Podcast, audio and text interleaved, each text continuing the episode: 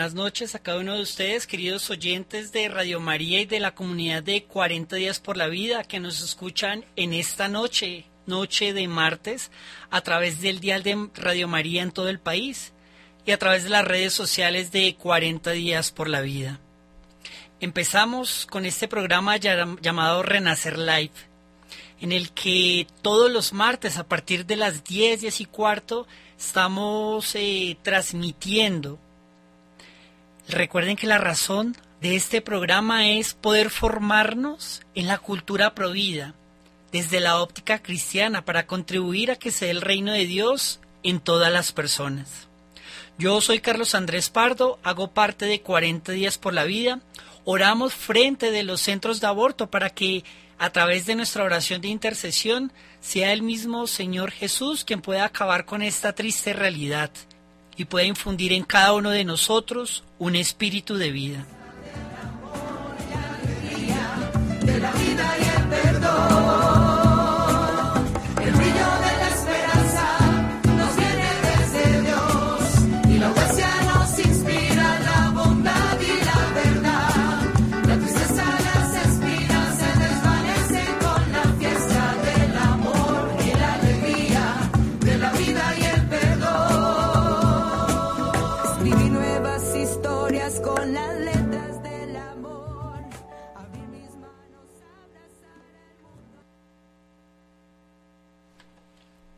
Bueno, agradecemos al padre Germán Acosta, el director general de Radio María en Colombia, por el apoyo que ha tenido con esta, la causa prohibida.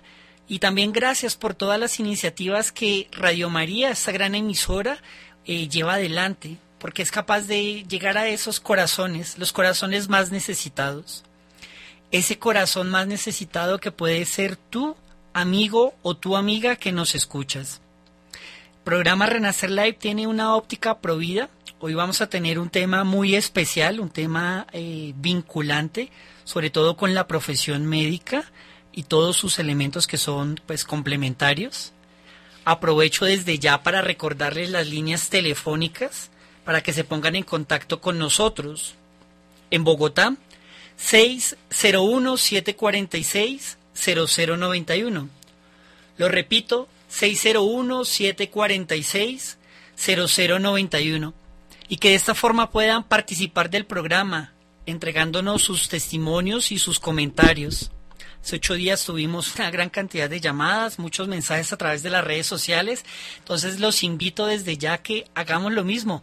Pueden llamarnos, pueden escribirnos también sus comentarios a través de las redes sociales. Si no nos siguen, los invito a que nos busquen 40 días por la vida Colombia le den like a la transmisión, lo compartan con otras personas y a que nos sigan. Por ahí publicamos de manera habitual información provida. También pueden ponerse en contacto a través del WhatsApp de Radio María 319-765-0646. Lo repito, 319-765-0646. Aprovecho y saludo a las personitas que ya por ahí nos están escribiendo. Harold Mendoza, está Auri Estela Ruiz. Saludito también a Amanda Montealegre, a Diana Vaquero. Y en fin, a cada uno de ustedes oyentes que nos siguen como tal en este momento, en esta transmisión y que nos siguen también a través de las redes sociales. Oremos entonces al Espíritu Santo para que sea Él el que pueda tomar cada una de las palabras que hoy vamos a decir en este programa y puedan convertirla en bendición. Que también sea nuestra oración la que pueda llegar a ese corazón, al corazón más necesitado, y en ello poder santificar y glorificar al Señor. Hagamos la oración del Espíritu Creador diciendo, en el nombre del Padre, y del Hijo, y del Espíritu Santo. Amén. Ven, Espíritu Creador, nuestras almas visita, y tu gracia infinita infunde al corazón. Tú eres el abogado donde Dios viva fuente, fuego y amor ardiente y espiritual unción, fuente de siete dones, mano de Dios abierta, del Padre rica oferta, hálito inspirador. Infúndenos tu lumbre y con tu viva llama, el corazón inflama, dale fuerza y vigor. Aleja al enemigo, danos paz y victoria. Guíanos a la gloria, divino defensor. Obténnos conocerte, Espíritu Divino, vivir en ti, Dios Trino, y disfrutar de tu amor. Amén. Y clamemos a la Santísima Virgen María, ella como la Reina de la Vida, para que pueda destruir en nosotros todo espíritu de muerte, que pueda destruir también en los jóvenes y en las familias todo aquello espíritu que está alejándonos del Señor, principalmente este, el espíritu promuerte, el que está permitiendo que se maten niños en el vientre, que los ancianos no lleguen a esta edad, sino que sean también asesinados por desgracia con la eutanasia incluso por todas las actividades inmorales que van en contra no solo de la moral, sino de la ética, como lo veremos de la ética médica. Clamemos a ella como la reina de la vida diciendo, Dios te salve María, llena eres de gracia, el Señor es contigo, bendita tú eres entre todas las mujeres, y bendito es el fruto de tu vientre, Jesús. Santa María, Madre de Dios, ruega por nosotros pecadores, ahora y en la hora de nuestra muerte. Amén. Bueno, sigo saludando a las personitas que por ahí se han conectado. Está Viviana, que también le enviamos un saludo. Y el tema que hoy tenemos para hablar es el papel médico en la cultura prohibida.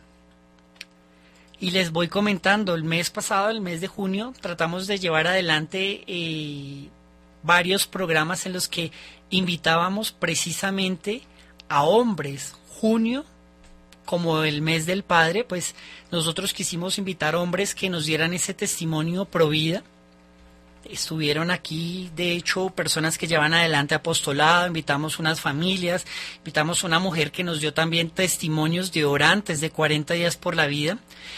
Y al final tuvimos también un compartir con, un hombre pro vida, que, que, nos comentaba cómo pudo conocer a su esposa y trabajar en torno a lo que es la defensa de la vida, hasta el punto en el que ambos tienen una eh, tienen un apostolado en el que le brindan ayuda a las mujeres que le dicen sí a la vida, pero que no tienen un sustento económico.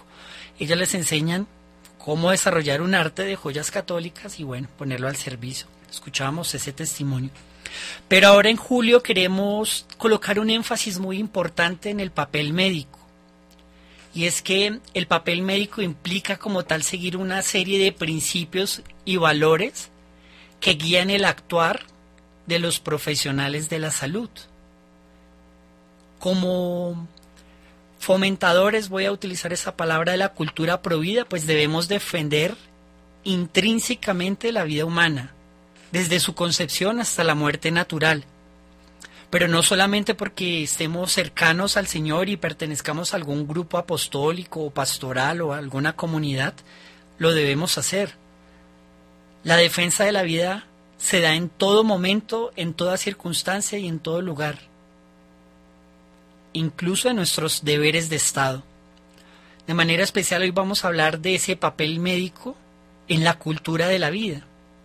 Los médicos y profesionales de la salud entonces podrán adherirse a dos diferentes posturas, la proelección o la proaborto o la provida.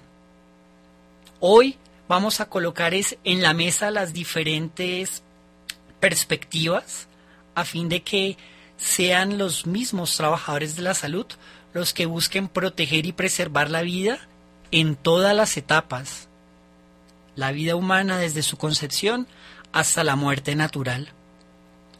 ¿Por qué?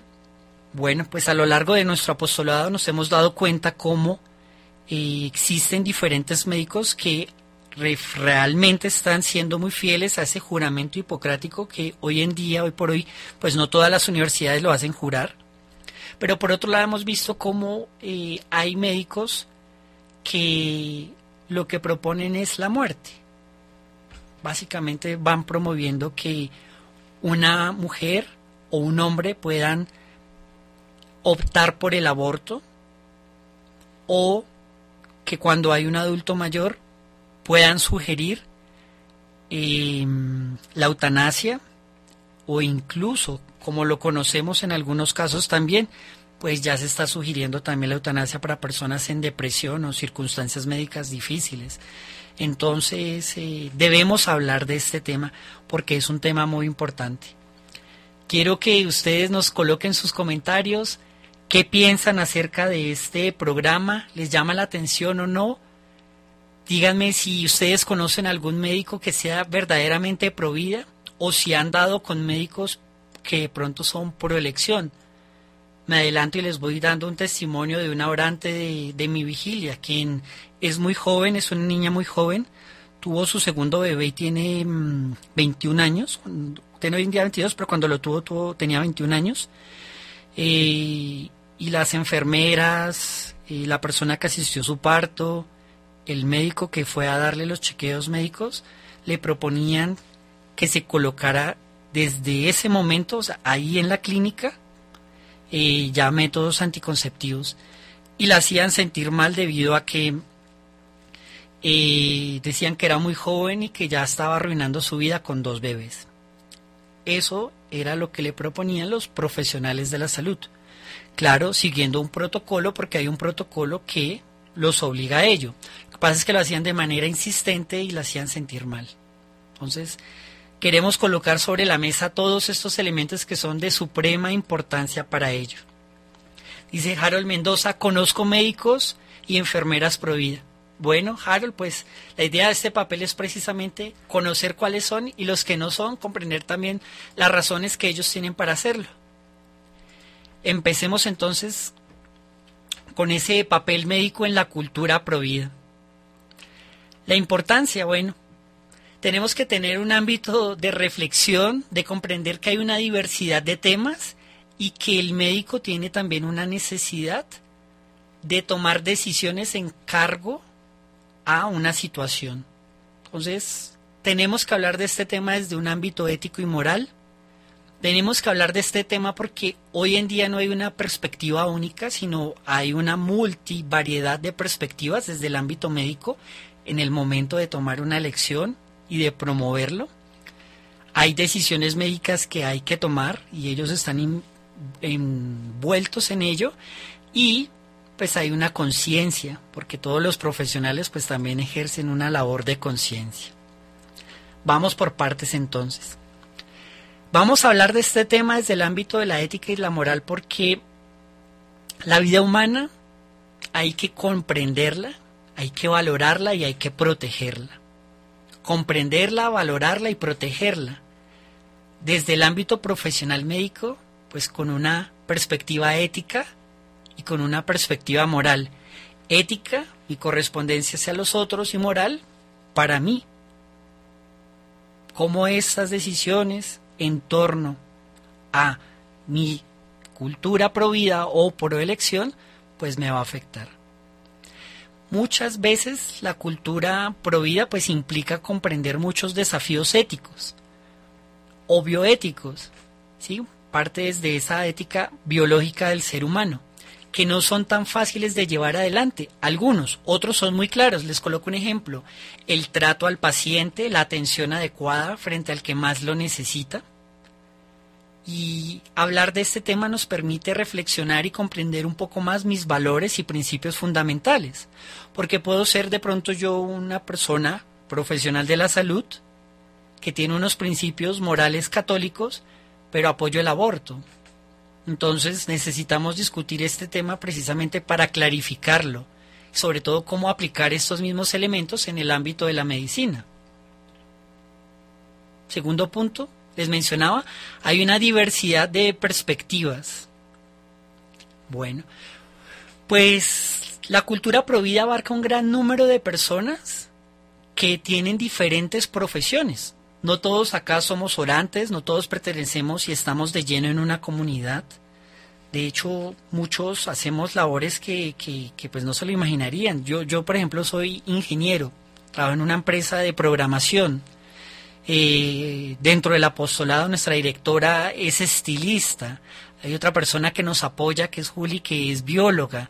Hay otros, un par de ingenieros también de sistemas. Hay una persona que, que trabajó siempre en su vida en el front de, de servicio al cliente hay psicólogos, pero que trabajan en colegios. Es decir, hay una gran cantidad de profesionales en torno al tema Provida que no necesariamente es que sea un tema de cristianos, ¿sí? De cristianos que ejercen su labor cristiana apostólica. Hay profesionales también. Hoy vamos a hablar de los profesionales de la salud y hay diversidad de perspectivas para los profesionales de la salud. Por eso hay que escucharlos, hay que comprender sus puntos de vista y saber cuáles son sus preocupaciones, y que ellos sepan nuestras preocupaciones que sepan también nuestras creencias, porque el defender la vida no solamente lo hacemos desde un ámbito religioso, también lo hacemos desde un ámbito biológico. Quizá ellos lo saben intrínsecamente. Por eso es importante que este tema se dé también a ellos. La práctica médica es importante, entonces, cuando ellos son conscientes de que su labor profesional o sus deberes de Estado no son separados tampoco de sus creencias, pues vamos a tener también una mayor forma de defender la vida, siempre pues con, el, con la atención médica que ellos reflejan. Tercer punto, necesitamos hablar de este tema porque hay decisiones médicas que tomar. ¿sí? En la práctica médica vamos a ver que hay diferentes profesionales de la salud, no hablo solamente de los médicos, vamos a mencionar incluso el oncólogo, pero hay enfermeras, hay auxiliares, psicólogos, psiquiatras, bueno, todos ellos tienen que tomar decisiones y esas decisiones en las que tienen que tomar van a estar involucradas, por ejemplo, en promover el aborto, la eutanasia, tanto para que lo lleven adelante como para que no lo lleven adelante. Cada uno tendrá sus razones. Comprenderemos, ahorita yo voy a decir cuáles son las razones que un médico tiene, por ejemplo, para decir a una mujer que aborte. Pero también vamos a hablar sobre las contraposiciones del por qué no debería hacerlo. Y algo muy importante, la atención al final de la vida. Por ahí me voy adelantando un poco, los cuidados paliativos y demás también son proposiciones médicas. Conversar de estos temas pues nos ayuda a comprender las diversas posturas, todos los conflictos éticos que surgen en estas prácticas que son pues prácticas clínicas, sobre todo cuando hay que manejar situaciones difíciles, hay que buscar soluciones entonces para esas para esos momentos difíciles que se van a presentar, siempre y cuando, como les digo, ellos tengan unas bases sólidas, tanto en creencias como en elementos morales y éticos, incluso con las necesidades de los pacientes, no con temas de ideología, no con temas de qué es lo que yo sé, sino con unas bases importantes. Y por último, ¿por qué tenemos que hablar de este tema? Bueno, los profesionales tienen una conciencia y tienen unos derechos profesionales cuando los profesionales de la salud empiezan a explorar sus propios valores y creencias, van influyendo en su práctica médica. Y ellos tienen que encontrar ese equilibrio entre sus creencias, por un lado, y los derechos y las necesidades de sus pacientes. Escuchamos entonces cómo hay pautas o normativas, por decirlo de otra forma, que afectan al médico, pero también al paciente Ejemplo, la conciencia, la objeción de conciencia puntualmente. Bueno, el médico tiene que tener la capacidad de poder objetar su conciencia cuando lo que esté ejerciendo vaya en contra de sus creencias, principios y valores. Saludos desde Antioquia, nos dice Ana Rivera. Un saludo también para Dayana García, que nos envía su saludo. Diana Vaquero nos dice, los médicos no se, esfuerzan por salvar las dos vidas cuando hay embarazos en riesgo. Eso es muy cierto. Harold nos dice, lo que hay en la biología, lo que la biología demuestra, la ideología lo oculta. Amanda nos dice, el trato al paciente se ha desvirtuado totalmente. De acuerdo con eso. Si salvar las dos vidas es un delito, las cárceles se llenarían de médicos. muy buen comentario ese, Harold. Una amiga ginecóloga que dice que no, que si la madre quiere, pues se hace, pero eso es un absurdo. Por ahí tenemos también a nuestros amigos de 3X, Beney. Salvemos las tres vidas, el hombre decide. Te saludamos desde Villavicencio. Bueno, muchas gracias a cada una de estas personas que participan a través de las redes sociales. Por ahí ya nos están escribiendo también desde el WhatsApp. Un saludo a José que nos envía a través del WhatsApp de Radio María. Sigamos entonces adelante con este siguiente tema. ¿Qué aspectos tiene entonces la postura prohibida en el ámbito médico? Entonces, esta es una charla introductoria. La idea es que podamos invitar a lo largo de los siguientes martes de julio profesionales de la salud, tanto a nivel testimonial como personas que puedan instruirnos ya en su práctica diaria. Por ahora comprendamos qué es lo que hace que en el contexto médico podamos decir que hay una cultura prohibida arraizada, que verdaderamente la comprendan. Primero, la defensa en todos los ámbitos de la vida, pero de manera específica en el momento prenatal. Bueno, pues los profesionales de la salud que se vayan a adherir a la cultura prohibida, pues tienen que oponerse al aborto y tienen que trabajar para proteger la vida de ese ser humano que ya está en el vientre de su madre. ¿Sí? Sabemos porque nosotros somos pro vida, de hecho muchas veces utilizamos los argumentos que son biológicos, deberían ellos tenerlos más presentes. Sin embargo, ellos no entran en esa discusión. ¿Qué debe hacer entonces un médico? Defender la vida prenatal, un médico o un profesional de la salud. Defender la vida prenatal, asegurándose de proteger la vida de ese ser humano que está en desarrollo, no hay un momento específico en el que no es humano y si es humano, no, desde el primer instante ya es un ser humano y el profesional de la salud tiene que velar por ello. Puede brindar un asesoramiento, puede brindar un apoyo profesional a las mujeres embarazadas, ofreciendo alternativas al aborto. Pero también es papel del médico hablar de elementos importantes como la adopción, y promover todas esas alternativas que nosotros como Provida conocemos, pero que quizá el médico no lo conozca. No saben quizá los médicos que hay instituciones que son capaces de colocar esa mamá que de pronto no quiere tener el bebé con una familia que sí lo anhela. Es labor entonces propia del profesional de la salud garantizar la defensa de la vida prenatal. Otro elemento importante el respeto por la vida, siempre por la vida, en situaciones médicas difíciles. Por ejemplo, hay casos de enfermedades graves, hay discapacidades. ¿Qué tiene que hacer un médico pro vida? Bueno, buscar alternativas que sean capaces de poder llevar adelante esa situación médica que es difícil en la que un profesional de la salud daría todo por terminado, el médico provida es capaz de ofrecer soluciones, incluso impensadas, siempre y cuando sean coherentes. La atención médica de un profesional que es provida también tiene que demostrar compasión por el paciente, incluso si es el momento de brindar cuidados paliativos, tiene que velar para que se le estén dando de la mejor forma a cada uno de sus pacientes. El profesional de la salud entonces tiene que velar por ese respeto de la vida humana, también centrándose en algo muy importante, comprender el sufrimiento del otro. Algo que si nosotros eh, podemos hacer un poco de retrospectiva, es algo que se les dice pues a, a, todo profesional, pero en general a los médicos. Pierden esa compasión, como ese amor por el paciente. ¿Sí? Entonces, el médico provida tiene que centrarse en el sufrimiento que puede estar viviendo esa otra persona y garantizar el respeto de su dignidad.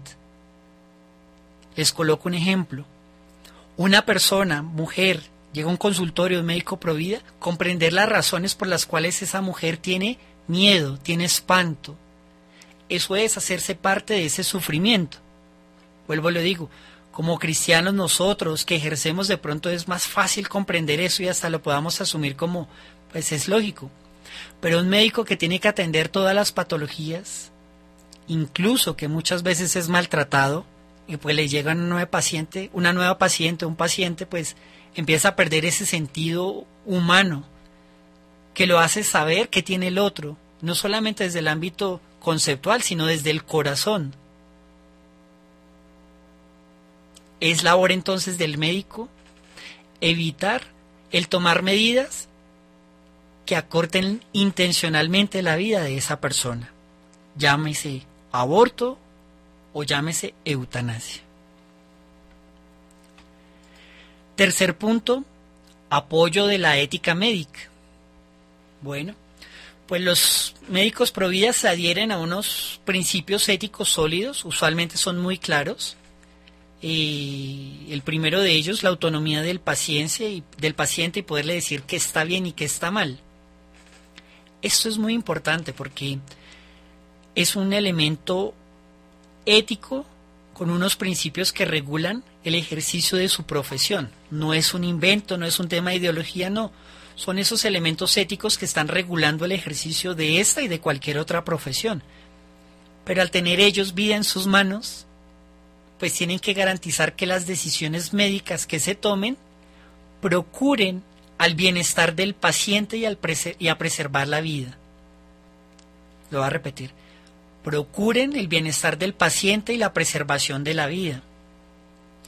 Por desgracia no siempre ocurre esto y hemos visto cómo la propuesta médica puede ser un aborto, por ejemplo, con una ecografía. Algo que sucede habitualmente es que los médicos pueden ver una ecografía, que es una imagen en 2D supremamente borrosa, y ya estén dando, dando un diagnóstico médico, que puede ser erróneo. Y lo hacen sin temor y sin temblor. Bueno, pues a ti, profesional médico que me escuchas, está mal. Porque hemos conocido muchos casos en los que lo que pareciera ser de pronto una mancha, lo que parecía ser una enfermedad, termina siendo un bebé sano, gordito y sonriente, muy lindo. Y la sugerencia médica a través de una imagen diagnóstica muy mal tomada era un aborto. ¿Qué hacer? Vuelvo y lo digo procurar el bienestar del paciente y la preservación de la vida. ¿Cómo? Bueno, utilizando todo lo que esté a su alcance para que el diagnóstico sea lo más certero posible. E incluso si se detectara esa mancha, como lo dicen algunos, simplemente cito algunas palabras, o esa deformación, o ese monstruo, como hemos escuchado también que le han dicho médicos a mamás en embarazo, pues nunca va a ser la muerte, porque hay mamás que pueden aceptar la vida como venga, porque son personas que son muy coherentes con sus creencias. Pero la voz del médico tiene un fuerte impacto, entonces el apoyo a la ética médica es primordial. Y volvemos a lo mismo de hace un rato, al principio. Tienen que promover también alternativas, no necesariamente la muerte, sino hay que fomentar elementos como la adopción como un elemento positivo, dar recursos, no hablo solamente económicos, dar más información, dar videos, testimonios, llevar a las personas donde puedan ser verdaderamente asesoradas. Es el médico también el responsable porque tiene ese momento principal con la mujer, porque pueda que la mujer no haya escuchado nada, no escucha ni a su esposo o a la o al papá del bebé o al novio o al amigo. Ni escucha a sus propios padres, ni a sus amigos, ni a los orantes. Pero al médico lo va a escuchar porque confía en eso que el médico le está diciendo.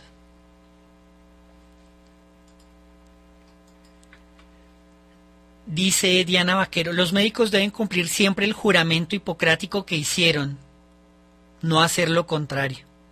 Bueno, Diana, pues te cuento que un, profesional que, que, conversé hace un par de meses nos decía que no había hecho ese juramento, entonces parece que ya simplemente ha salido del protocolo. Dice Harold Mendoza, el juramento que hacen los médicos es defender la vida, ¿cierto? Entonces la respuesta para Harold es sí. Amanda dice, por eso está en nuestras manos orar sin desfallecer por la conversión, sanación y liberación de cada uno de las personas, del personal médico necesitan también de nosotros. Y eso es muy cierto, Amanda. En las oraciones que nosotros hacemos, tenemos en cuenta no solamente a los papás o mamás que van a llevar a su hijo a abortar, sino también por todos los profesionales de la salud, porque ellos también hacen parte como tal de, de ese ciclo de muerte, por desgracia. Ahora hablemos de cuál es ese grupo de profesionales que necesitan como tal adherirse a una cultura provida en torno a estos argumentos que yo les he mencionado hoy. Porque sí es importante reconocer cuáles son esos eh, profesionales que hacen parte. todos somos vida, lo entendemos, pero a veces asocia la cultura provida solamente con un grupo de orantes y no es así.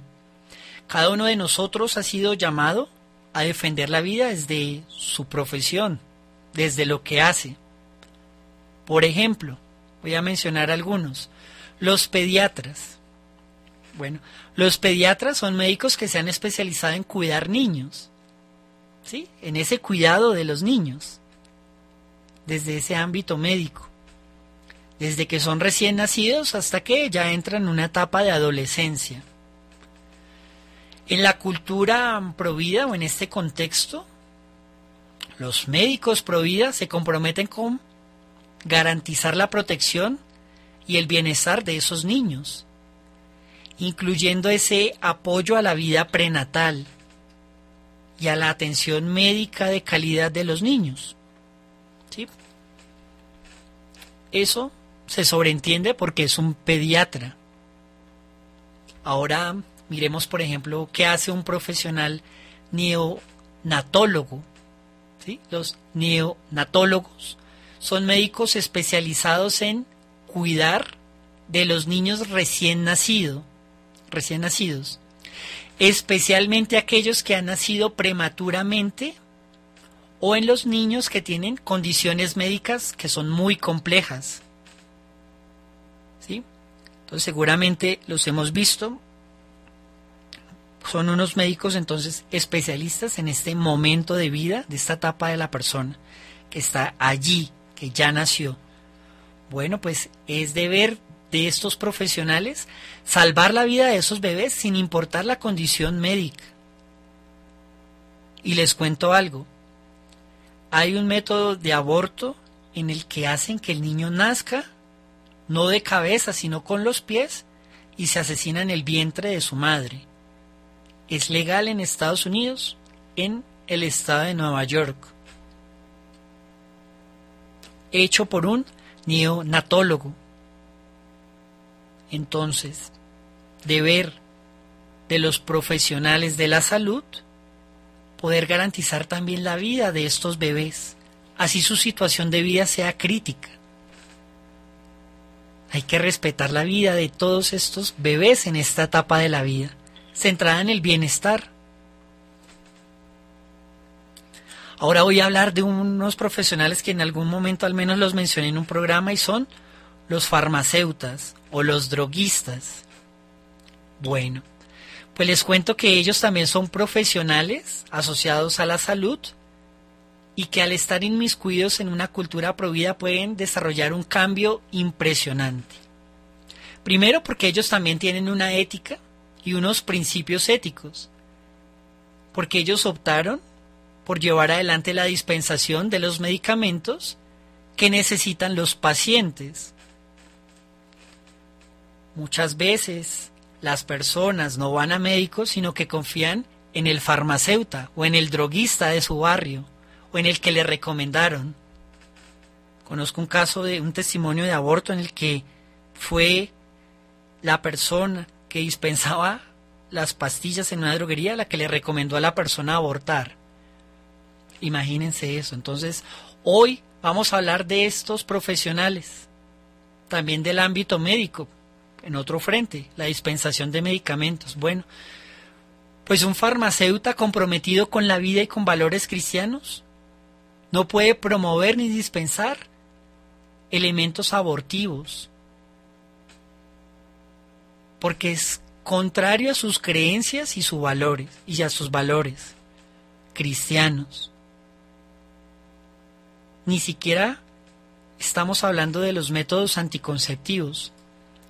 Y esto parece una locura, pero se da.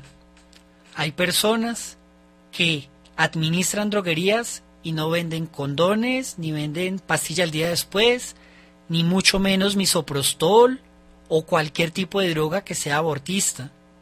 ¿Por qué? Porque están comprometidos con sus creencias porque se sienten respaldados por Dios. La invitación es para ti que de pronto manejas una droguería, que tienes eh, algún tipo de dispensación de medicamentos, visitador médico, por ejemplo. Pues la invitación es a que profundices más en tus creencias y tus valores y te comprometas con la vida, erradicando completamente de tu negocio todo aquello que sea llevado con un fin abortivo o perjudicial. Sigamos adelante. Psicólogos y consejeros, bueno, pues son personas que son profesionales de la salud mental, ejemplo, algunos psicólogos, personas que brindan consejos, pues es necesario que sean ellos los que alienten la vida, cuando lleguen personas que tengan situaciones difíciles relacionadas con el embarazo, con la maternidad, incluso con elementos un poco más adelante de vida, adultos mayores, enfermos, pues son ellos los que tienen que brindar ese apoyo emocional de manera correcta, respetando la vida como el principio fundamental. Entonces, psicólogos y consejeros tienen esa labor fundamental quizá en, el ámbito provida es lo que, lo que más existe. Pero también hay muchos profesionales de la salud que, por desgracia, mm, no lo hacen. Psicólogos que promueven el aborto, consejeros que creen que la solución puede ser aplicarle la eutanasia a un adulto mayor, o ante una depresión la ven como la única alternativa la única. Bueno, pues a ti amigo psicólogo o psicóloga que me escuchas, si te comprometes a vivir una vida de una cultura provida, tienes que darle ese apoyo emocional a las mujeres y a las familias, siendo respetuoso siempre con la vida, erradicando todo toda semilla de muerte, como el aborto o todo aquello que tenga que ver con la eutanasia. Bueno, recordemos las líneas telefónicas en Bogotá, 601-746-0091. La repito, 601-746-0091 o a través del WhatsApp de Radio María. Nos pueden escribir, enviar sus mensajes o notas de voz al 319-765-0646. 319-765-0646. Hoy estamos hablando acerca del papel médico en la cultura provida y estamos en este momento listando todos los profesionales de la salud que hacen parte como tal de este ciclo de vida en el que queremos involucrarlos. Hemos hablado de algunos de ellos, pediatras, neonatólogos, farmacéutas, psicólogos. Ahora vamos a hablar de los investigadores científicos. No sin antes saludar por aquí a Cristina Sierra que nos envía también su saludo y nos dice, Hipócrates antes de Cristo reconocía el valor de la vida. Increíble. Hipócrates antes de Cristo reconocía el valor de la vida de el vientre materno. Bueno, muchas gracias para Cris que nos envía ese mensaje. Diana Vaquero nos dice, un médico no se puede meter tampoco a decirle a las mujeres cuántos hijos puede tener o decirles de qué se van a morir si se quedan embarazadas. Y eso es muy cierto. No tienen realmente que entrar en esos aspectos. Tienen que promover la vida, como lo decimos, decisiones informadas que parten también de sus creencias y desde el ámbito ético y moral. Harold Mendoza dice el condón no es bueno para un embarazo no deseado, para prevenir el embarazo o enfermedad. El condón sí, pero bueno, hay otras cosas que sí y el condón no, o estoy equivocado. Entonces, para Harold le comento que eh, como providas no estamos eh, a favor de ningún método que interrumpa la vida ni en el momento de anticoncepción, es decir, antes de que se dé la concepción, ni mucho menos cuando se da, es decir, la contracepción. Es por eso que no hace parte como tal, ni como creyentes, ni como defensores de la vida, ningún método de este tipo, ni contraceptivo, ni anticonceptivo.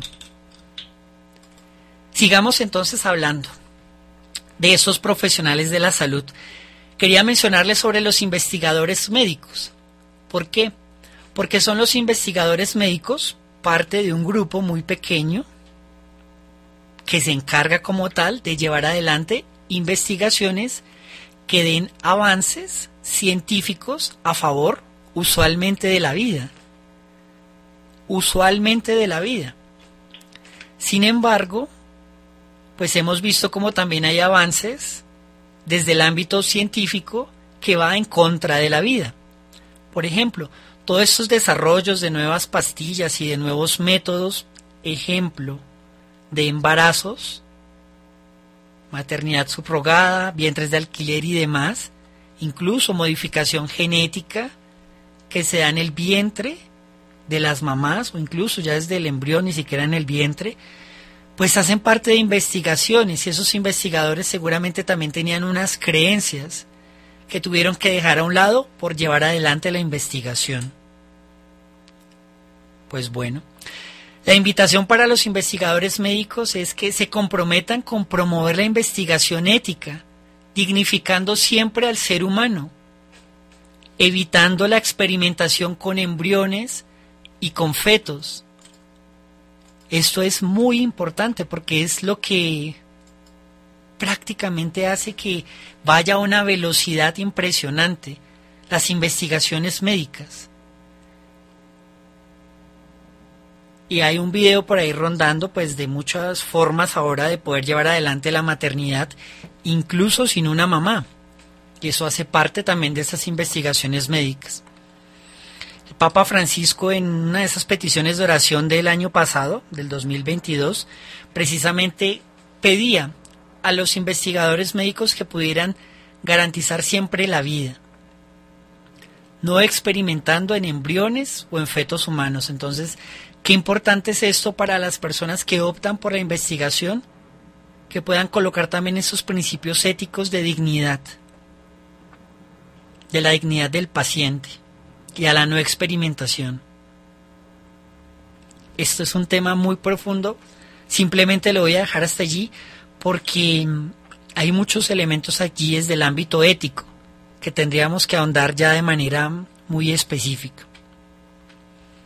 También están los oncólogos, personas que diagnostican el cáncer.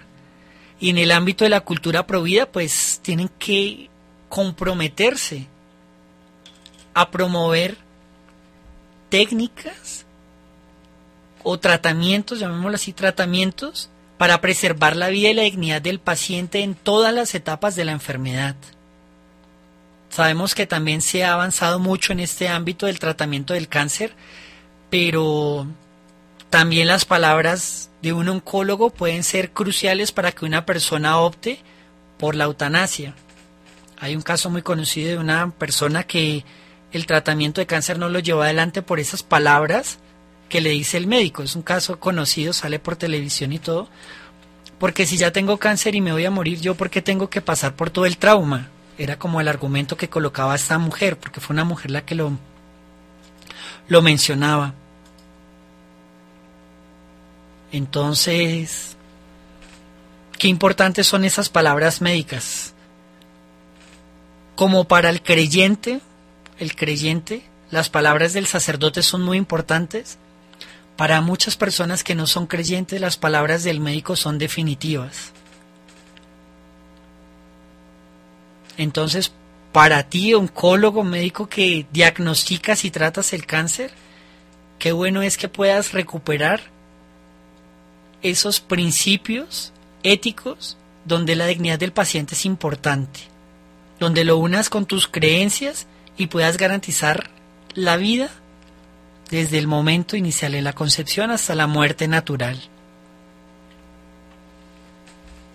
Genetistas, muy similar, expertos en estudiar los genes y a las enfermedades genéticos, genéticas.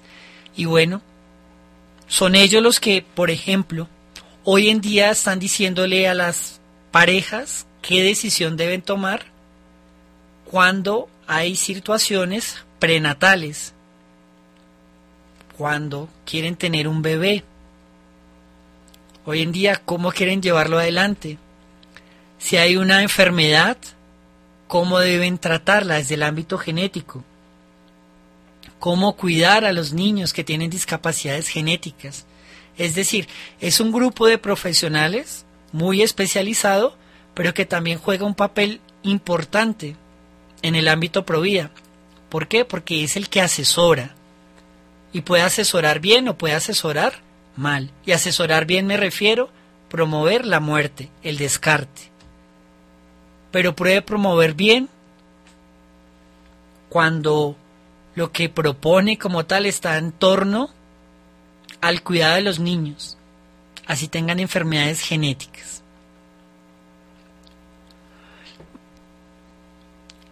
Harold Mendoza nos dice, gracias, tenía esa duda.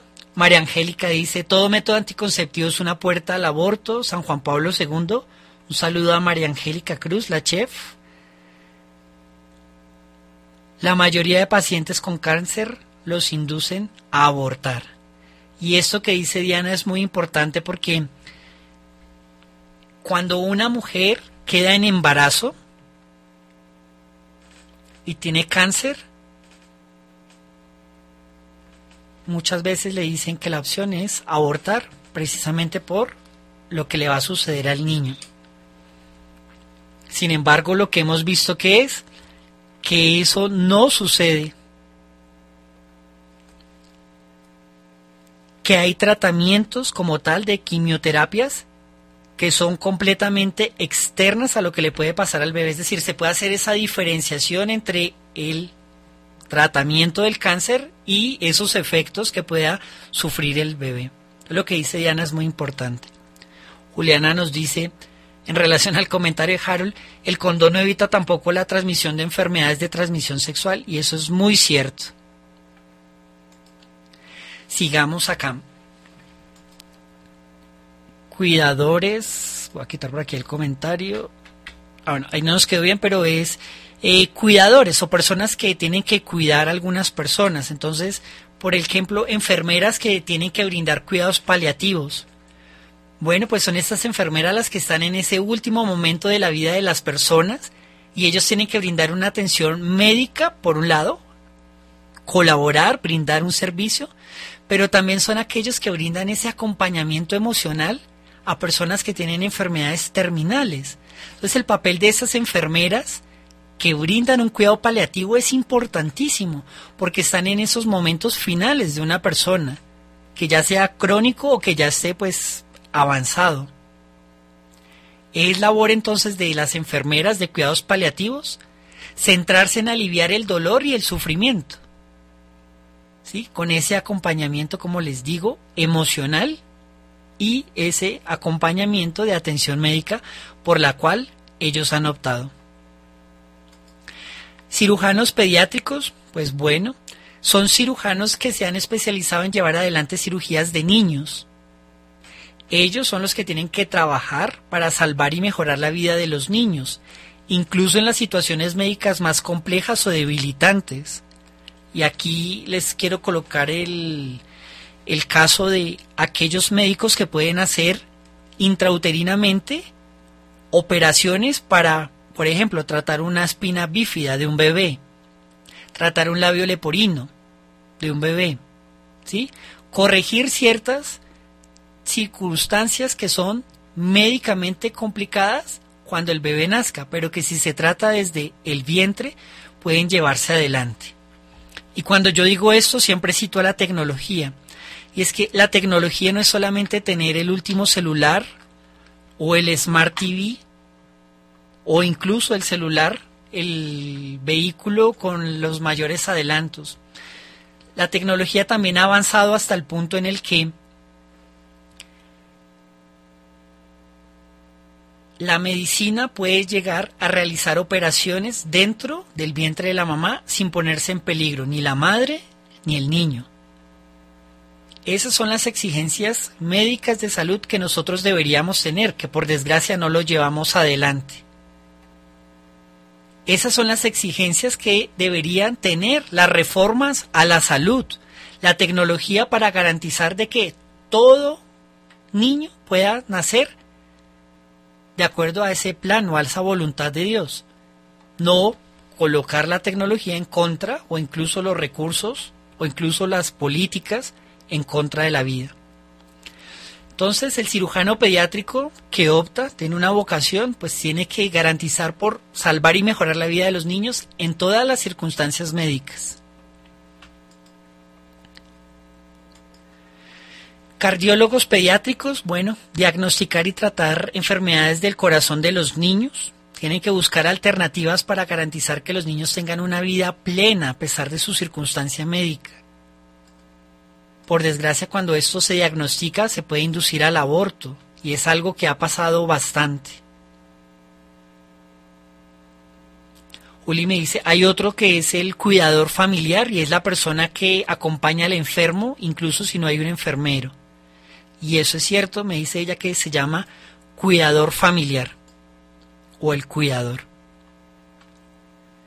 Los terapistas ocupacionales, pues bueno, son personas que desarrollan una capacidad específica y es la de poder permitir que otras personas se recuperen porque han pasado por alguna circunstancia. Pues les comento, los terapistas ocupacionales también hacen parte del contexto vida porque son capaces de poder darle ese apoyo emocional tratando esa discapacidad para que la persona vuelva a su autonomía igual que los fisioterapeutas, son los que son capaces de mejorar la movilidad y la función física de personas que han tenido circunstancias de discapacidad, recuperándole así su dignidad. Esto es importante, los teníamos ahí como al final. Y los psiquiatras los habíamos colocado ahorita en un grupo arribita, pero pues son médicos que se encargan de tratar trastornos mentales de manera específica médicos especializados en psiquiatría. Ellos pues son los encargados de brindar ese apoyo en el tratamiento de las personas que enfrentan desafíos, tanto en sus emociones como desafíos pues mentales, respetando siempre la dignidad y el valor de la vida humana. ¿Por qué son importantes? Bueno, porque en este mundo en el que se va a empezar a ofrecer la eutanasia como una alternativa, por ejemplo, para la depresión, donde la persona de pronto está cansada de consumir medicina que sirve para este tipo de tratamientos, pues un psiquiatra que no esté involucrado en la cultura provida puede posiblemente empezar a formular situaciones desde eh, el suicidio asistido, lo cual sería pues una desgracia muy grande. Sigo leyendo los comentarios de ustedes. Gracias por estos espacios. Como profesionales de la salud muchas veces actuamos conforme a lo que hemos aprendido en la escuela de medicina sin tener un criterio claro sobre la dignidad humana. Debemos trabajar en ayudar a abrir la conciencia moral sobre temas pro ya que no se trata siempre en la universidad. Un abrazo a Nerisa, muchas gracias por su mensaje. Nos dice allá Harold Mendoza, me siento como un zapato por mi duda eh, al contrario, Harold, es precisamente esta la razón de ser de este programa, que entre todos podamos comprender por qué decimos que defendemos la vida en todos los elementos. Diana le dice, todas las preguntas que uno tiene hay que hacerlas, siempre, tranquilo. Bueno. Sigamos entonces avanzando, ya estamos próximos a terminar y quiero proponerles también cuáles son los argumentos que los profesionales de la salud toman cuando no hay como tal una posición provida. Esto lo, vamos aquí como a resumir de una manera muy sencilla. Primero, pues hay médicos que no son provida, y lo dicen, por un lado, por la viabilidad fetal, es decir, no es viable el feto de que, vida, de que viva. Pues bueno, la capacidad del feto para sobrevivir fuera del útero muchas veces realmente es inviable, dicen ellos. Simplemente estamos leyendo las, los argumentos que ellos tienen para llevar adelante esto. La vida del feto no tiene una continuidad, dicen muchos de ellos, debido a que no se ha desarrollado o no es viable. Es por eso que ellos sugieren interrumpir el embarazo, ya que no hay autonomía de parte del feto, ni tampoco puede haber bienestar si se hace algo fuera de su madre. Lo voy a decir unas palabras más sencillas. El feto no es viable, no puede nacer, incluso si se trataran por fuera, pues la persona no tendría un bienestar, el ser humano. Y dicen ellos, por eso es viable sugerir la interrupción del embarazo. Bueno, para este argumento pues hay un fundamento científico que es bien importante allí de trabajar y es que la viabilidad fetal no es el único factor que es determinante como para poder otorgarle el valor de protección a la vida humana, ¿sí? Porque el feto tiene como tal un desarrollo propio, ¿sí? No el, el desarrollo del feto no lo hace la madre. No, la madre no tiene que trabajar más esos nueve meses para que el bebé se desarrolle. De hecho, no tiene que hacer absolutamente nada, sino dentro de lo que es su maternidad, es vivirla está el bebé en el interior de ello. La viabilidad del feto continuará. ¿sí? Recordemos que la madre y el bebé o el feto pues son diferentes. No es, como dicen algunos argumentos, mi cuerpo, mi decisión, no, son dos seres humanos diferentes con su conjunto único de ADN, el del bebé y el de la madre. Incluso si no fuera viable, fuera del útero, pues la dignidad de ese ser humano no disminuye, ni su derecho a la vida se debe quitar. ¿sí?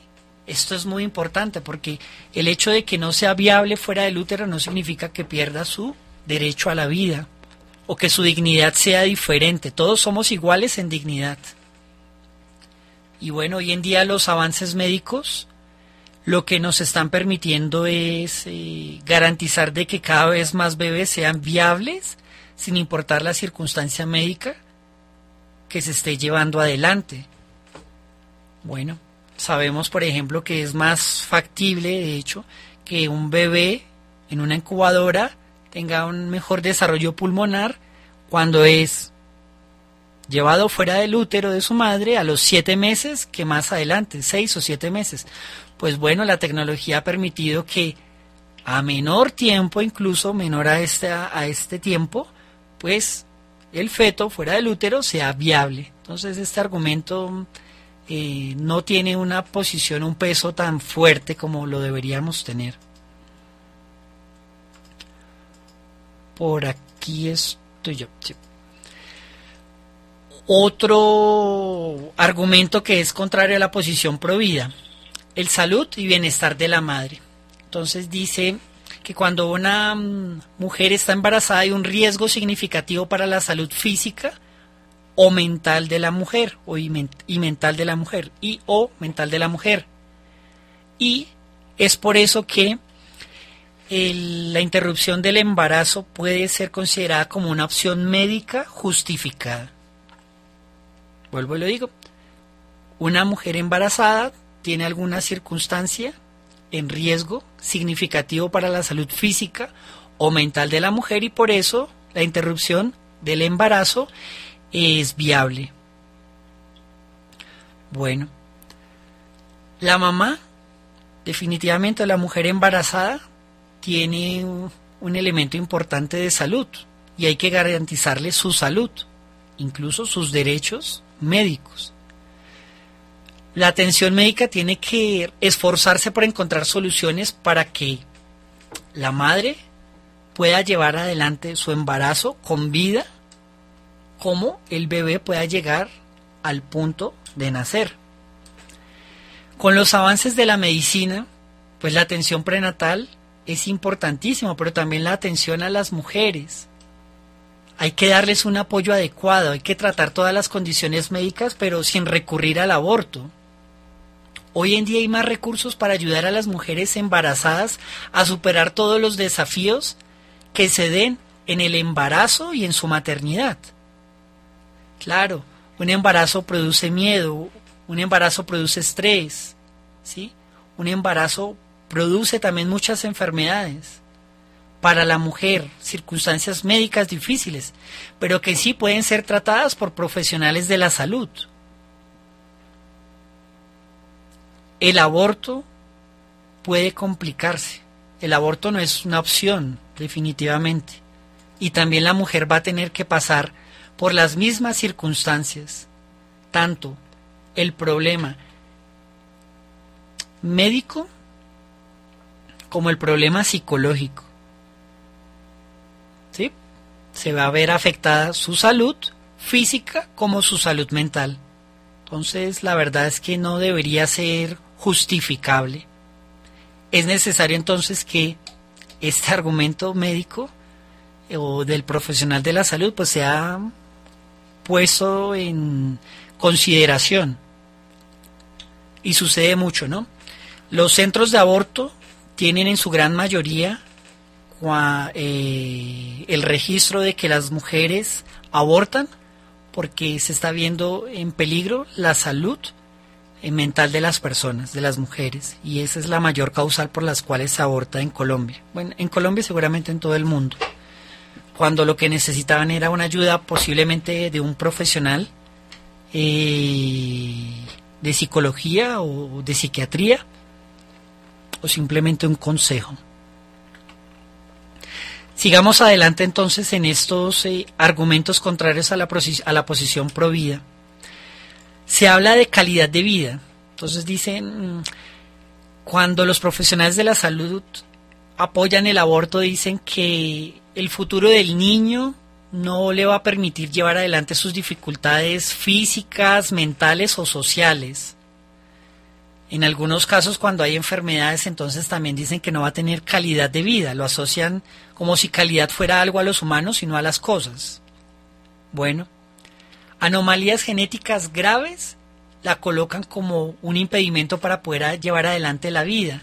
Incluso la asocian con sufrimiento, con limitaciones, con problemas en el desarrollo social, emocional. Bueno, pues para la calidad de vida no se está dando a partir de las circunstancias que una persona pueda enfrentar mi calidad de vida no se da por los problemas que yo día a día tengo que afrontar. La calidad de vida tiene intrínseco un elemento que lo mencionamos pero quizá no hemos eh, interiorizado mucho y es la dignidad como un valor que es inherente, o sea, propio, que es separado completamente de las circunstancias o mis condiciones físicas. Además, no hay una justificación para terminar con la vida de un ser humano solamente por sus condiciones de salud que sí pueden ser tratadas. Hay que tener un apoyo a estas personas, hay que tener compasión con quienes experimentan estas circunstancias, pero no hay que matarlas. La muerte no es definitivamente la solución. Unos mensajes nuevos que nos llegan María Angélica nos dice, el Papa Francisco dice, no le pidamos a los médicos que maten a sus pacientes. Eso es muy cierto. Diana nos dice, el problema es que en muchas universidades nos enseñan ahora a los profesionales a analizar dilemas éticos desde la perspectiva del utilitarismo, como si el ser humano valiera solo porque es útil o porque no. Es todo lo contrario a la dignidad humana que Dios nos ha dado. Bueno, muy cierto lo que dice María Angélica, muy cierto lo que dice Diana, y eso es importantísimo, porque un elemento en contra precisamente de estos argumentos pro vida es el utilitarismo. Otro argumento dice mm, potencial de ser humano. Entonces, para no tomar una posición pro dicen ellos que no hay como tal un potencial ser humano, bueno, que hay un potencial ser humano que no ha llegado a serlo. Entonces, que por eso es lícito en cualquier momento poder llevar adelante el aborto. La, la contraargumentación a ello es que es preguntarles en qué momento entonces se es ser humano. ¿sí? No se es ser humano de un momento a otro. No hay un punto específico para ser humano salvo el momento de la concepción. ¿Sí? Estamos completamente en desarrollo a lo largo de nuestra vida. No hay un momento específico en el que dejemos de ser humano, no éramos seres humanos y luego somos. ¿Sí? Todos tenemos ya como tal una singularidad y una identidad de humanos desde el momento en el que somos concebidos. Por aquí se me fue la presentación, ya las vuelvo a colocar allí.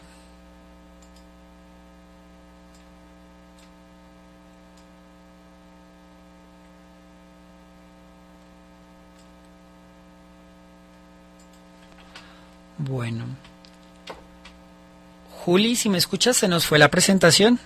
Voy a continuar mientras que ella vuelve a colocarla allí en pantalla. Y finalmente, un par de temas allí de esos argumentos contrarios médicos a la posición prohibida son eh, condiciones socioeconómicas.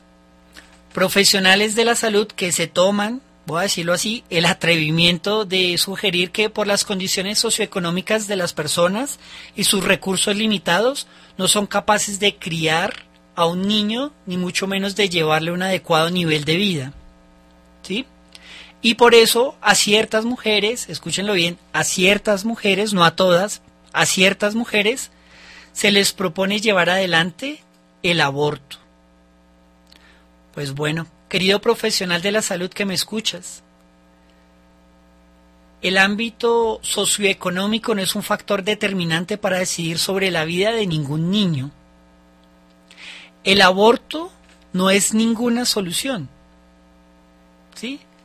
Hay que promover soluciones que aborden las desigualdades que existen, sí, económicas. Hay que brindar ese apoyo a las mujeres embarazadas, direccionarlas a los lugares donde les pueden brindar tanto la ayuda material como psicológica como espiritual.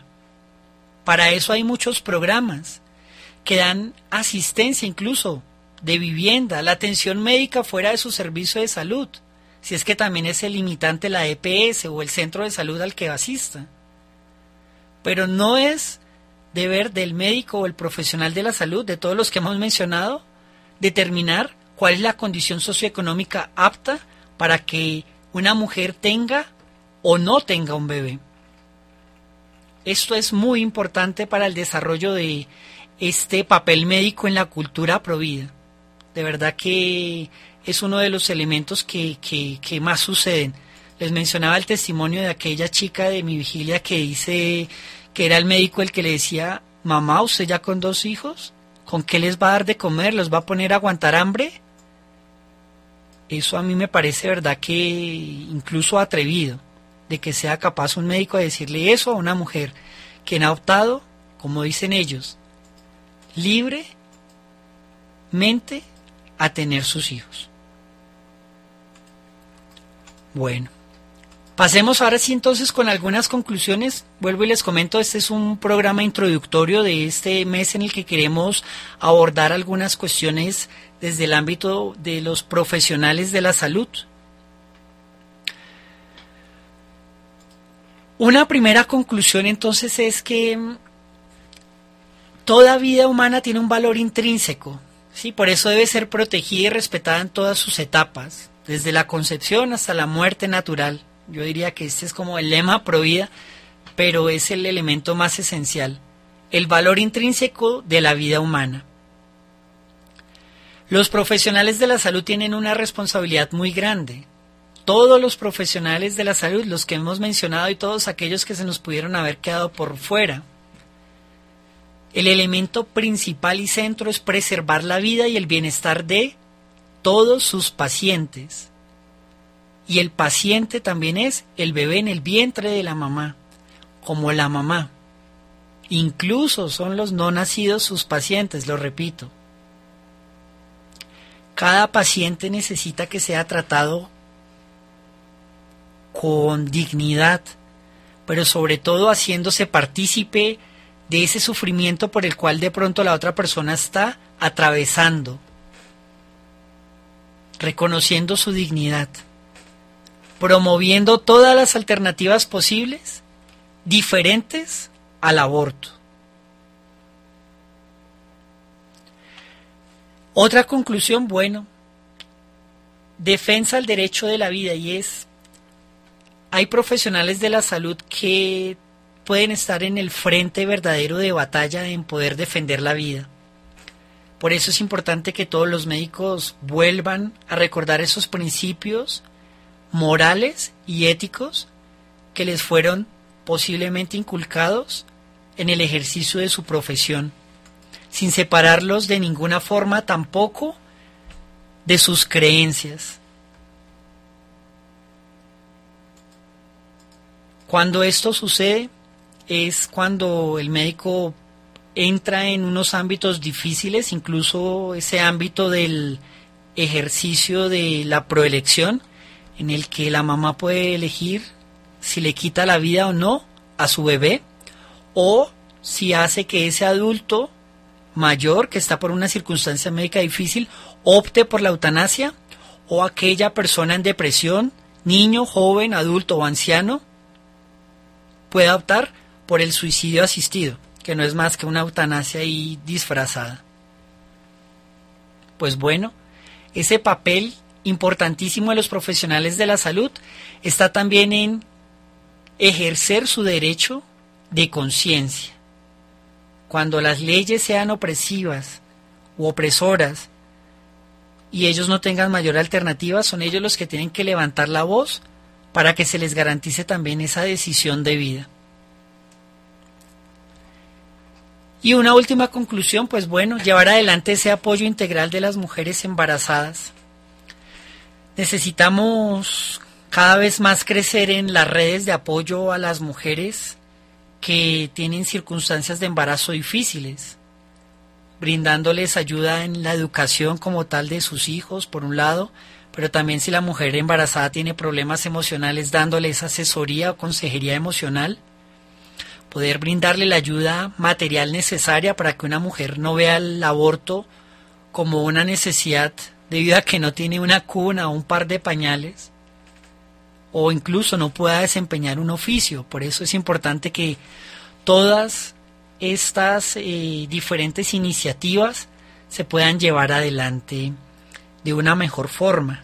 Pero sobre todo papel para nosotros, hacer llegar este tipo de perspectivas o lo que le queríamos proponer a ustedes, papel médico en la cultura provida, que podamos impregnar a esos profesionales de la salud para que sean ellos también un frente de batalla. Últimos comentarios que nos envían a través de WhatsApp y de las redes sociales de 40 días por la vida.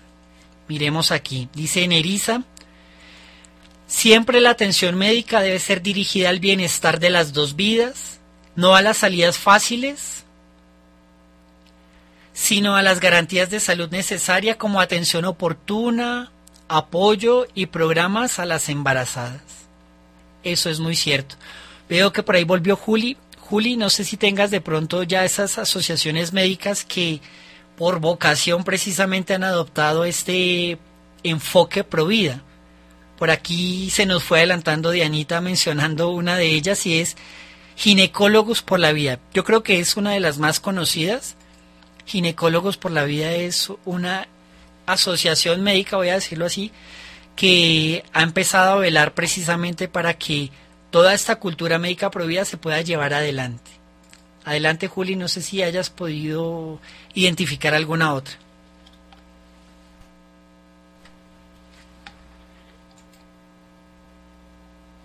hay una asociación Provida que, que trabaja con personas mayores de la tercera edad, también dando como los cuidados paliativos y dignificando esta etapa de la vida.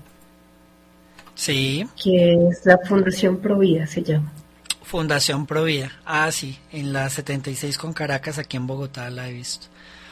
Y les cuento algo, ahí nos quedamos cortos, porque en la búsqueda que hicimos no encontramos sino un par de ellas.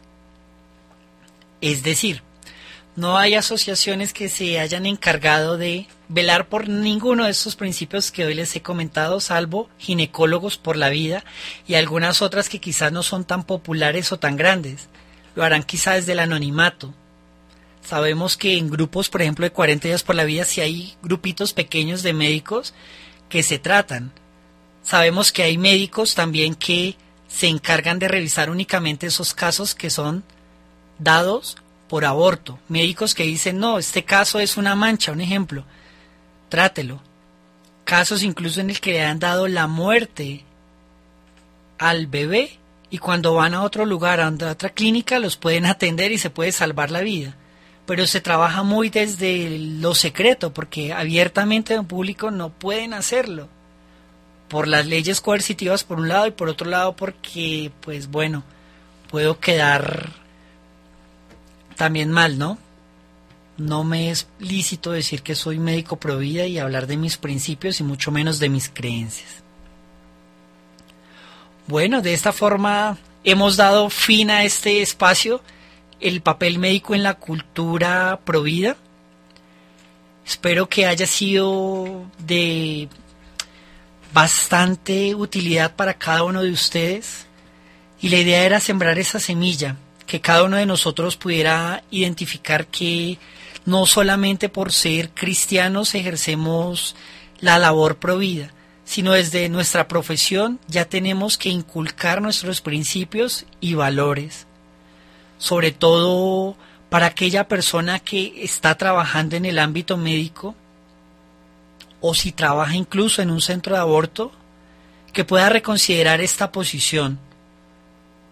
Tenemos testimonios de personas que trabajaban o como médicos o como enfermeras o que trabajaban como auxiliares y que al vernos orar fuera de los centros de aborto se han retirado de allí y han optado por buscar un trabajo nuevo.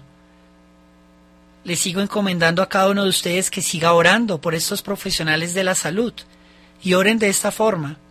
Por un lado, que el Señor les pueda abrir la venda de los ojos, que los hace pensar que están siendo de utilidad al matar el bebé en un vientre.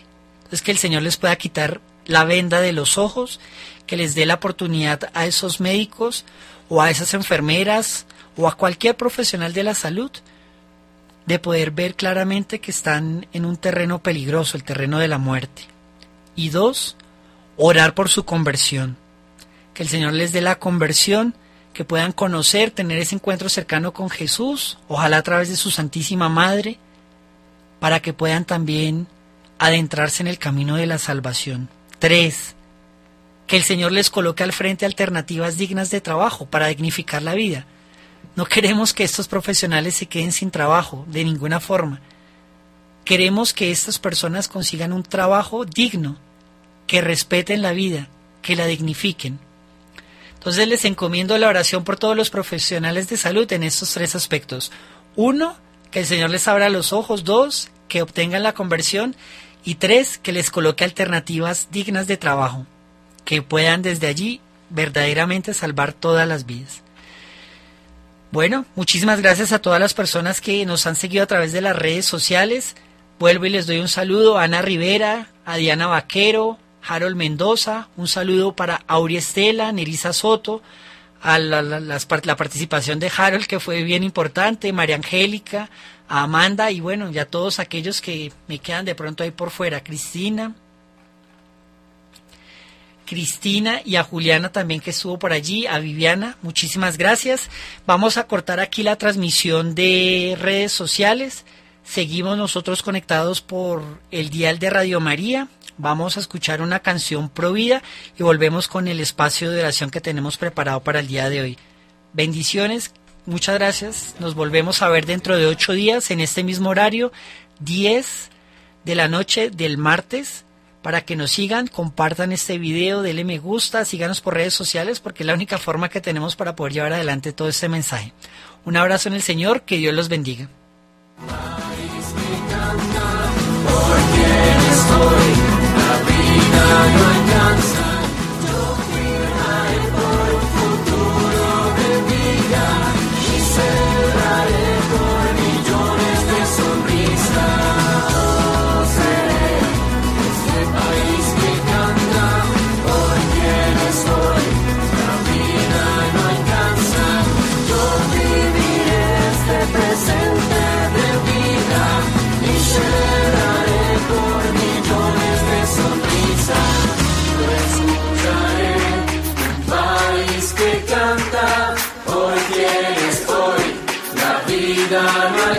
啊。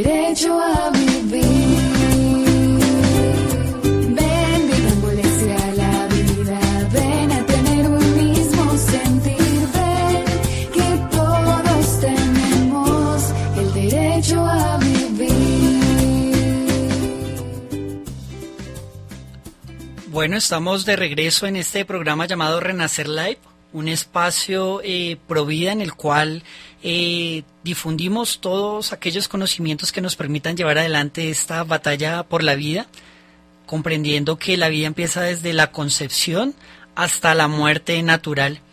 Y en este segundo espacio me acompañan dos personas que están siempre detrás de cámaras. Hoy Juliana y Lina. Juliana y Lina, ¿cómo están? Muy buenas noches.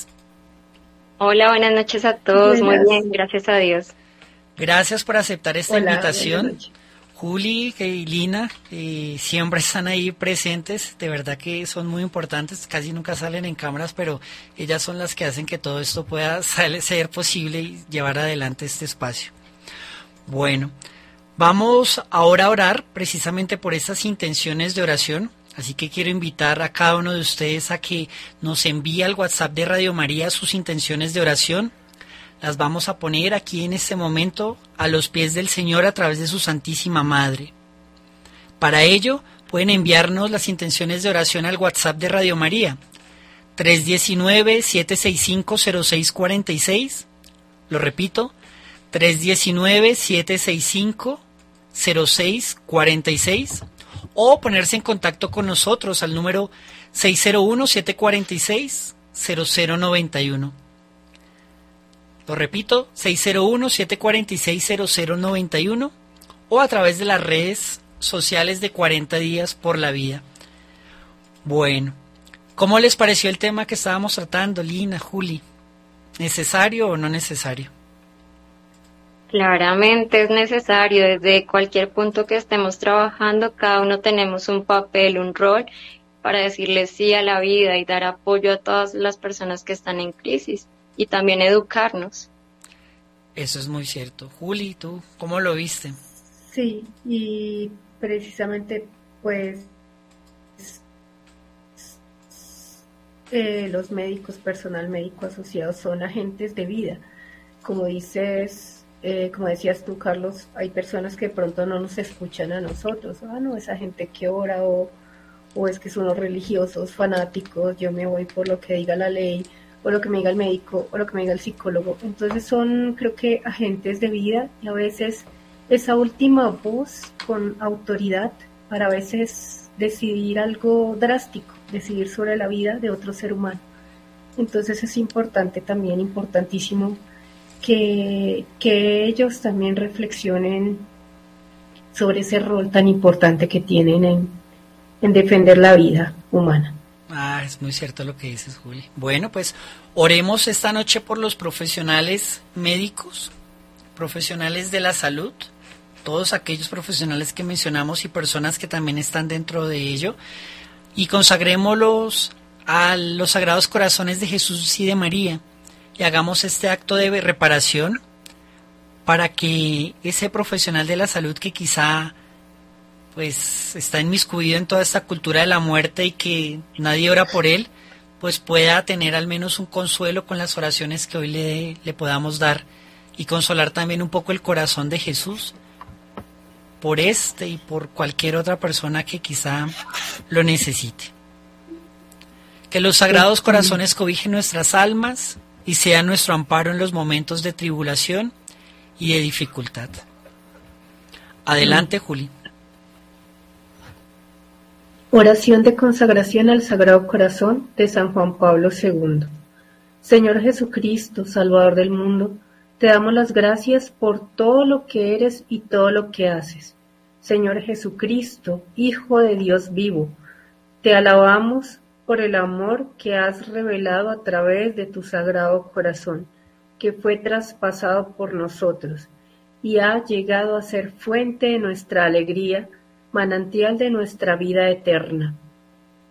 Reunidos juntos en tu nombre, que está por encima de todo nombre, nos consagramos a tu sacratísimo corazón, en el cual habita la plenitud de la verdad y la caridad al consagrarnos a ti, los fieles, eh, todos los de Cuarentenas por la Vida, personal médico, los que nos escuchan por la emisora, por las redes, renovamos nuestro deseo de corresponder con amor a la rica efusión de tu misericordioso y pleno amor.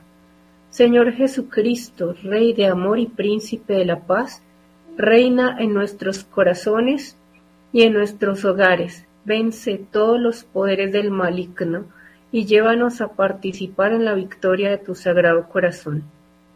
Que todos proclamemos y demos gloria a ti, al Padre y al Espíritu Santo, único Dios que vive y reina por los siglos de los siglos. Amén. Amén. Adelante, Lina.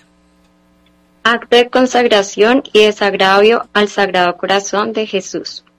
Oh corazón de Jesús, yo quiero consagrarme a ti y también consagramos a todo el personal médico, con todo el fervor de nuestro espíritu, sobre el ara del altar en que te inmolas por mi amor. Deposito todo mi ser, mi cuerpo que respetaré como templo en que tú habitas, mi alma que cultivaré como jardín en que te recreas. Mis sentidos me guardaré como puertas de tentación, mis potencias me abriré a las inspiraciones de tu gracia, mis pensamientos, que apartaré de las ilusiones del mundo, mis deseos que pondré en la felicidad del paraíso, mis virtudes que florecerán a la sombra de tu protección, mis pasiones que someterán al freno de tus mandamientos y hasta mis pecados que detestaré mientras haya odio en mi pecho y que lloraré sin cesar mientras haya lágrimas en mis ojos. Mi corazón Quiere desde hoy ser para siempre todo tuyo, así como tú, oh corazón divino, has querido ser siempre todo mío. Tuyo todo, tuyo siempre, no más culpas, no más tibieza. Yo te serviré por los que te ofenden. Pensaré en ti por los que te olvidan. Te amaré por los que te odian. Y rogaré y gemiré y me sacrificaré por los que te blasfeman sin conocerte. Tú que penetras los corazones y sabes la sinceridad de mi deseo, comunícame aquella gracia que hace al débil omnipotente. Dame el triunfo del valor de las batallas de la tierra y ciñeme la oliva de la paz en las mansiones de la gloria. Amén. Amén. Adelante, Juli.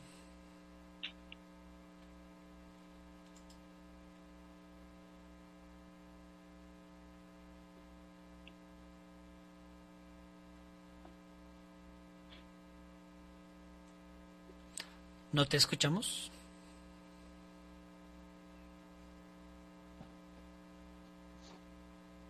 No te escuchamos, Jorge.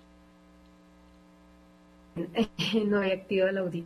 Bueno, esta oración es para pedir la beatificación de Jerón León. Él era un genetista, amigo de San Juan Pablo II. Él fue la persona que descubrió el síndrome de Down y siempre fue un médico que defendió la causa provida, especialmente la vida de los niños con, que venían con enfermedades congénitas o, enfermedades como esta, del síndrome de Down. Eh, oh Dios, que creaste al hombre a tu imagen y lo destinaste a compartir tu gloria, te damos gracias por haberle dado a tu iglesia al profesor Jerón Lejeune, eminente servidor de la vida. Él supo poner su penetrante inteligencia y su fe profunda al servicio de la defensa de la vida humana, especialmente de la vida en gestación, en el incansable empeño de cuidarla y sanarla Testigo apasionado de la verdad y de la caridad, supo reconciliar ante los ojos del mundo contemporáneo la fe y la razón. Concédenos por su intercesión, según su voluntad, la gracia que te pedimos con la esperanza de que pronto sea contado en el número de tus santos. Amén. Amén. Adelante, Lina. Oración por la vida de San Juan Pablo II. Oh María, aurora del mundo nuevo, Madre de todos los vientres, a ti confiamos la causa de la vida. Mira, Madre, el número inmenso de niños a quienes se les impide nacer, de pobres a quienes se hace difícil vivir, de hombres y mujeres víctimas de violencia inhumana, de ancianos y enfermos muertos a causa de la indiferencia o de una presunta piedad. Haz que quienes creen en tu Hijo sepan anunciar con firmeza y amor a los hombres de nuestro tiempo el Evangelio de la vida. Alcánzales la gracia de acogerlo como don siempre nuevo. La alegría de celebrarlo con gratitud durante toda su existencia y la valentía de testimoniarlo con solícita constancia para construir junto con todos los hombres de buena voluntad la civilización de la verdad y del amor, para el avance y gloria de Dios Creador y amante de la vida Amén. Amén. Eh, ven a la oración a Santa Yana Beretta, que yo hago la primera parte y tú la otra hoja. Eh, ella era una médica, doctora, esposa, madre, familia, a quien se le sugirió abortar eh, durante su embarazo. Ella tenía cáncer y aunque estaba eh, con esta enfermedad, ella prefirió optar por la vida del bebé, de la bebé, antes que, que abortarla. Oración a Santa Llana Bereta Mola. Dios Padre nuestro, te alabamos y te bendecimos porque en Santa Llana Bereta Mola nos has concedido y dado a conocer una mujer Testigo del Evangelio como joven, esposa, madre y médico. Te damos gracias también porque por medio de la entrega de su vida nos enseñas a acoger y honrar a toda criatura humana.